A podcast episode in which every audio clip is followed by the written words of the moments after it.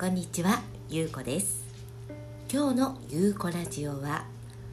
児童養護施設の天才たちについてお話ししようかなと思います。あの私自身も児童養護施設で育ったシングルマザーということで本当にドラマティックな人生を送っているんですけれども実際にその児童養護施設にはどんな子どもたちが生活をしているのか。2歳から18歳の男の子そして女の子が生活しているんですね。で2歳まで0歳から2歳までというのは乳児院という、のがあります。そこで生活をする。そこで育てられて、そして2歳を過ぎたら児童養護施設で、えー、2歳から18歳の子どもたち年齢もバラバラです。もちろんね、えー、いろいろな境遇の子どもたちがいるんですけれども、えー、そういった子どもたちが共同で生活をしています。私がちょうど育った、えー、その頃の児童養護施設というのは、えー、一つのね大きな建物の中に、えー、男子部屋女子部屋というふうに分かれていてで女子部屋がその時2つだったのかな、えー、そして男子部屋が3つだったんですね。でそこにまあ、えー、大体トータルで、えーと、60名ぐらいの子どもたちが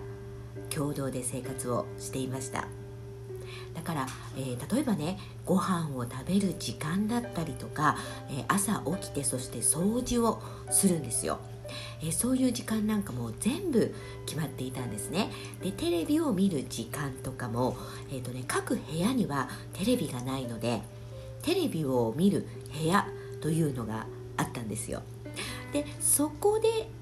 みんなで一緒にテレビを見る。だからねその自分が見たいテレビを 見られるかどうかっていうのもそのね年齢でやっぱり、まあ、お兄ちゃんお姉ちゃんっていうんですか？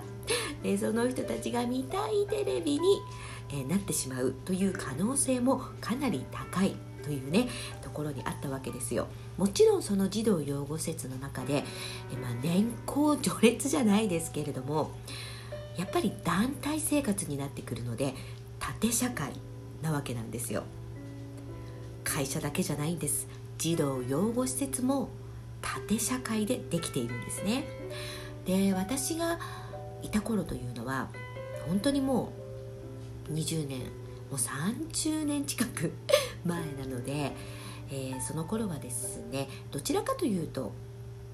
その心の寂しさだったりとか何かこう自分の中に持っている闇だったりとかっていうのを自分の体でこう体現するっていうことが多かったんですよ。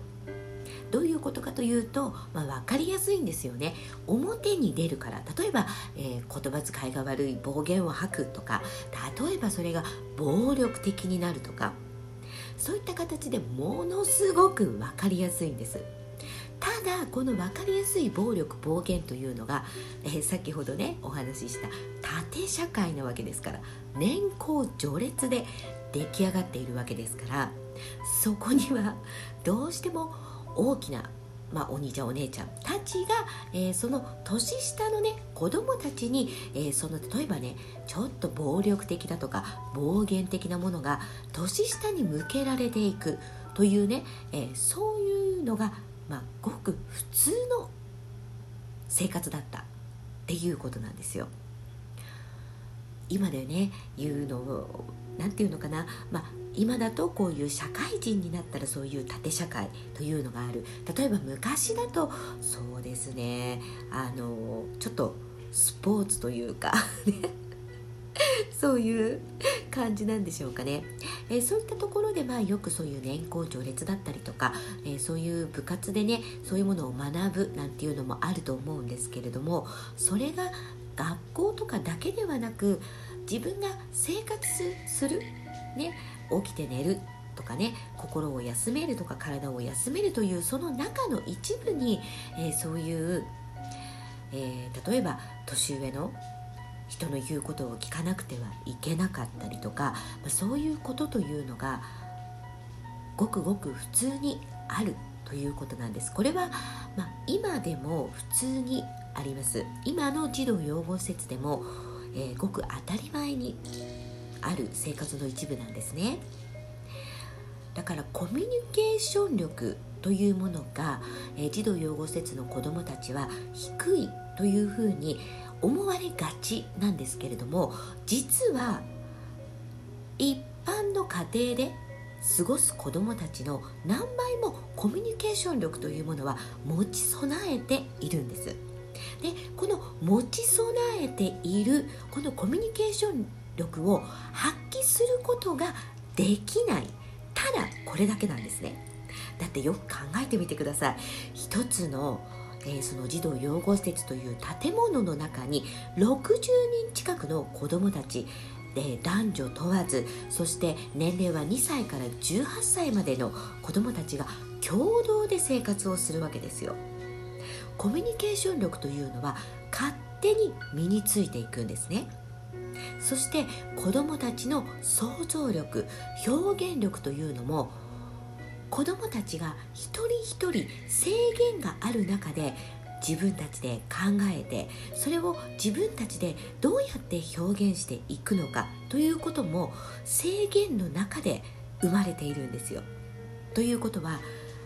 コミュニケーション力そして表現する力そして想像する力というのは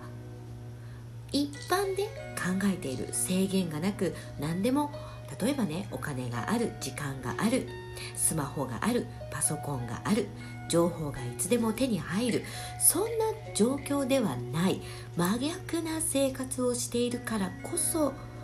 その子たちの能力才能というものが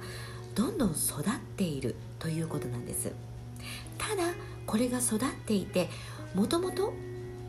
一般で育っている子よりも何倍もその力を持っているのにそれが発揮できない。それはなぜなのか。それはやっぱり私たちの認知度だと思うんですね私は。児童養護施設のことについてよく知らない。児童養護施設ってどんなところなんだろう。そしてどんな子どもたちがどんな環境でどんな状況で育っているのか。そしてその児童養護施設の子どもたちはどんなことを感じてどんなことを思っているのか。こういった声がもっとリアルにたくさんの人たちに届いていれば児童養護施設で育ってそして児童養護施設を卒園した後に自分が持ち備えるその才能コミュニケーション力表現する力想像する力これをこの地球のため世界のために思いっきり発揮できるんじゃないかなって私は思っているんです。私が発信していきたいことというのは児童養護施設ってこんなところだよっていうことと児童養護施設で育つ子どもたちの天才性これをたくさんの人に知ってもらいたい。そして卒園した後も子どもたちがどんどん才能と魅力を発揮できるそんな世界を作っていきたいと思っています。そしてですねみんなで育てる子育てというのを私は目指しています。私自身がコミュニティ子育てという、えー、中で私は子供を育ててきました。シングルマザーでもちろん両親もいません。だけれどもなぜこんなに楽しく美しく子育てができたのかというのはコミュニティ子育てだったからなんですね。子供というのはこれからの未来を作っていく。これからの未来を想像していく。私たちにとってのこの日本という国にとっても地球にとっても宝なんですね。そんな宝である子どもたちの未来というのをみんなで育てていく。というねこの一人一人の意識がこの日本ももちろんそしてこの地球全体を変えていく力だと思っています。みんなで子育てをするという意識。だからもう本当にもう原始時代のような感覚ですよね。だからといって、えー、原始時代のように狩りをするとかそういうことではなくて今のこの時代に生まれてきたこのテクノロジーであったりとか、まあ、この IT だったりとかこういったものを織り交ぜながらもっと私たちがつながってみんなで子育てをする。そんな世界になったら虐待ゼロ世界になると思いませんか？私は絶対にそれこそが本当の虐待ゼロ世界を作ると思っているしみんなで子供を育てているんだという一人一人の意識がこの社会もこの世界もこの地球も全てを変えていくと思っています。ぜひね、えー、私もえこの番組では、え児童養護施設の天才たちということでさまざまな角度から児童養護施設の子どもたちのことだったり卒園した子どもたちそして本当に大切なことは何なのかそしてこれからの時代を生きていく自立と自分力とは何なのかについて、え、この番組でねどんどん発信していきたいと思いますということで、え、今日もありがとうございました。